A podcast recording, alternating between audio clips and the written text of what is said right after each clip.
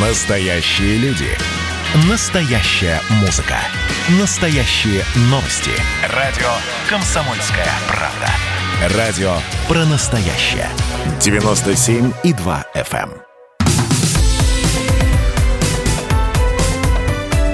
Как дела, Россия? Ватсап-страна! Здравствуйте, друзья. Прямой эфир радио «Комсомольская правда». Начинается программа WhatsApp страна». Меня зовут Михаил Антонов. Начнем мы с, со следующей темы. В Армении прошли внеочередные парламентские выборы. В нынешней кампании участвовали 25 политических партий, организаций, включая партию исполняющего обязанности премьер-министра страны Никола Пашиняна «Гражданский договор». И вот эта вот партия на этих выборах набрала 53,92%, одержав победу. Об этом сообщает Центральная избирательная комиссия республики после обработки 100% голосов. Но при этом партии Пашинян не хватило 0,08% голосов, чтобы сформировать правительство. С нами на прямой связи Александр Скаков, директор, э, замдиректора Института востоковедения Российской Академии Наук. Александр Юрьевич, приветствую вас, здравствуйте. Да, добрый день, слышу вас. А, отлично, мы вас тоже слышим. Александр Юрьевич, а, мы видели, что происходило в разгар Нагорно-Карабахского конфликта в Армении, сколько людей выходили против Пашиняна. А, и риторика и обстановка была такой, что Пашинян последние дни досиживает на посту премьера. И вдруг вот такие вот результаты выборов. Это реальная картина, это нереальная картина. Ни, ни в коей мере не хотим усомни, усомниться в правильности подсчета голосов, но оказалось, что у сторонников у Никола Пашиняна достаточно. Ну, во-первых, надо понимать, что провинция голосует иначе, чем Ереван и чем большие города. То есть провинция, насколько известно, голосов Пашиняна было набрано больше, чем в Ереване процента голосов было набрано больше. А вот, это раз. Во-вторых, провинция э, гораздо сильнее и прочнее и крепче, то, что называется административный ресурс.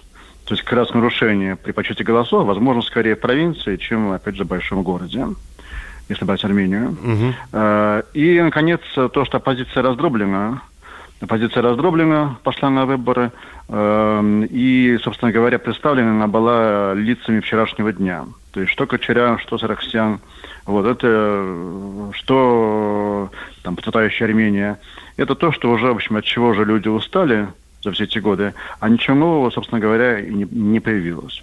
Поэтому данный результат, он, э, конечно, говорит о том, что у Пашиняна хорошее политическое чутье, хорошая хватка за э, власть, то есть он вовремя пошел на эти выборы и знал, что он э, победит на них. Э, вот, но какое будущее он предложит Армении и насколько вообще у него есть программа этого будущего, это под вопросом. А, то есть мы в очередной раз убедились, э, то, что происходит в Ереване, вовсе не отражает происходящее, или, по крайней мере, э, то, что происходит в умах всей Армении. То, что э, Пашинян, тем не менее, не, его партия не может сформировать правительство, это э, сформи- новое правительство Армении, оно может быть в пику Пашиняну созвано? Я вряд ли. Я думаю, что э, таких ресурсов оппозиции нету. Я думаю, что все-таки э, он найдет какие-то возможности кулуарного торга и сможет сформировать правительство. Угу.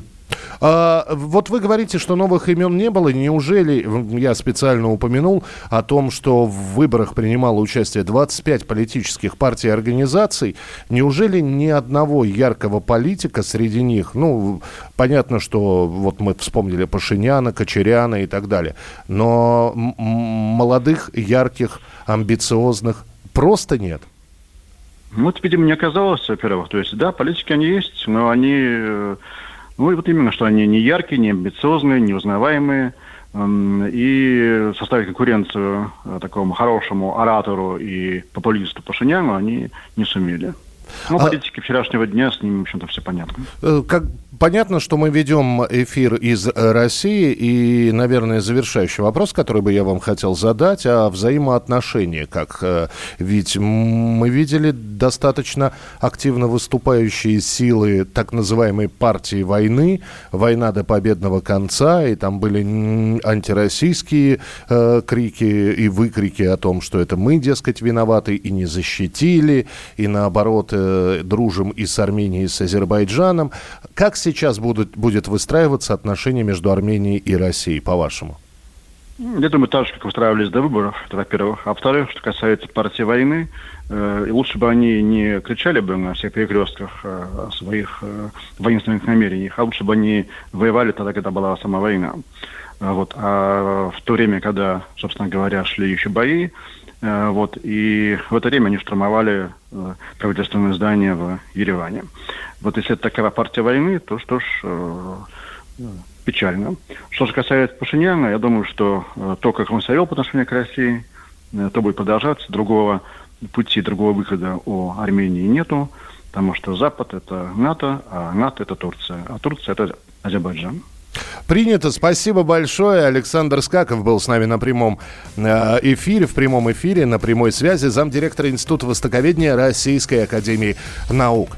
Мы тут порт-ячейку организовали, «Бычье России» называется. Я секретарь, это мой актив. А вы кто такие? Он пришел на радио «Комсомольская правда». Каждый понедельник в 6 часов вечера Дмитрий Гоблин-Пучков с толком, расстановкой и старым добрым сарказмом обрисовывает слушателям обстановку в стране и мире – Руководитель этого Шапито, массовик-затейник Зеленский, он никто. Это даже не петрушка, насаженный на руку. Гражданин Байден, который публично называет президента Российской Федерации убийцей, тоже как-то, на мой взгляд, немножко не в себе вызывают изумление коммунисты, которые стоят с монархистами, нацистами, гомосексуалистами. Вас-то что туда принесло? Я могу понять, чего хотел Владимир Ильич Ленин. Полного изменения общественного строя. Вот это вот действительно серьезная задача. Каждый понедельник в 18.00 по московскому времени. Подключайтесь. Гоблин плохого не посоветует.